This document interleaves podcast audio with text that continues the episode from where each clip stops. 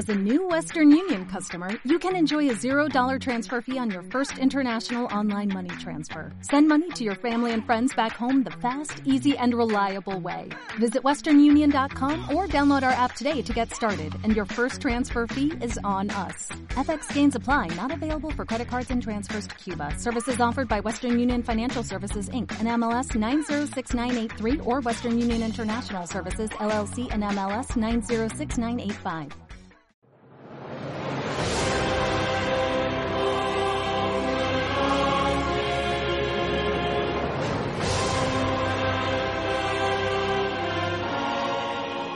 Razón, el saber, la sabiduría, vuelve la sección didáctica por excelencia de Game On. Ya lo- veo a Jaime partiéndose el culo. Es, es que te pones tan místico y tan elevado que me encanta. Es tío. que esta música griega eh, de los dioses de God of War me encanta y ya me hace meterme justo en la lección que, que hoy os traigo, pues hoy os traigo una, una sección dividida en dos partes. Eh, A ver. primera esta semana y luego la siguiente semana tendrá la segunda parte porque hablamos de accesorios, de accesorios de consolas. Vale. Y, por ejemplo, empezamos con la primera parte que son imprescindibles. Comenzando con el D-pad, que Sí. en realidad es el Directional Pad, es decir, el mando direccional. Es el botón digital en forma de cruz que permite controlar el movimiento en ocho direcciones distintas. En español, es decir, nuestra cruceta. Hmm. O sea, está incrustada en el mando, entonces formaría parte también del, del mando, pero he encontrado por ahí que se considera como un accesorio, de ahí que los que hablemos de hoy sean los imprescindibles, es decir, qué componentes se componen en nuestros mandos o también que los podamos tener ya sea en el teclado o, o de forma Pero, exterior. pero estos son las cuatro, las cuatro flechas, ¿no? Exactamente. Vale, vale. O sea, pero esas Son cuatro- ocho porque si te das cuenta, cuando pulsas dos, ahí hay otra Ah, dirección. va- vale, vale. O sea, pero es- eso, por ejemplo, se ve más en el de Xbox que en Hmm. el de PlayStation. Exactamente, pero por ejemplo, cuando juegas al Tekken o juegos de arcade que te pilla eh, izquierda arriba, eso es un movimiento más. Vale, vale, vale, vale. Vale. De ahí que, que se considere un accesorio. El siguiente es el Gamepad, que es nuestro mando de juego.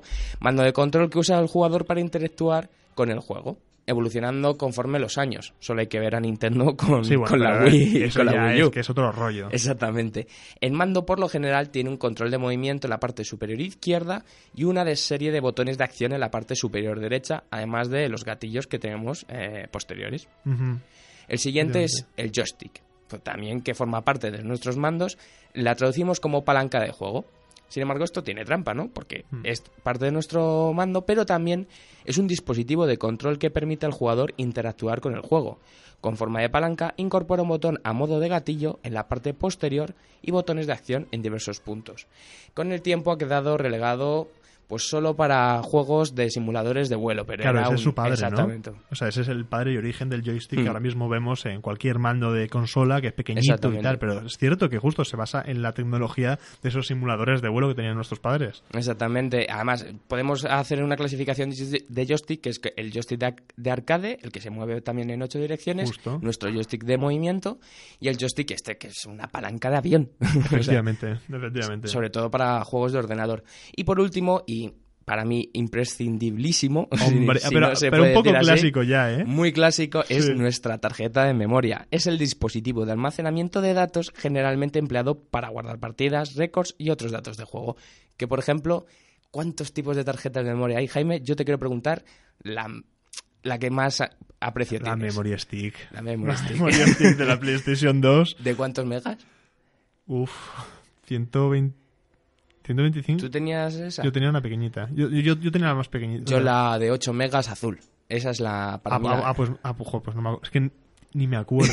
Ni me acuerdo, pero tenía, pero tenía la pequeña, ¿eh? 8 megas, 16 megas, 64 megas. ¿Qué dices tú? ¿Qué es eso ahora? Sí, Pues eso- con eso guardabas todas tus partidas de God of War, de Jack do- and Duster. dos bueno. imágenes, ¿eh? Podía Sí. llegar a ser. O sea, no- Y- nada más. Y los iconitos que se te quedaban guardados. Oh, era genial. Era, eso era lo que más gustaba, ver qué Sí. imagen tenía, porque había algún recuerdo el de Matrix, que creo que tenía la cabeza del de- de- la cabeza del Smith o algo así. Mm. No- bueno, pero sí era, era genial. Sí, y otras tarjetas, pues luego ya vamos a las portátiles de Sony también, como era la. o las SDs también. Mm.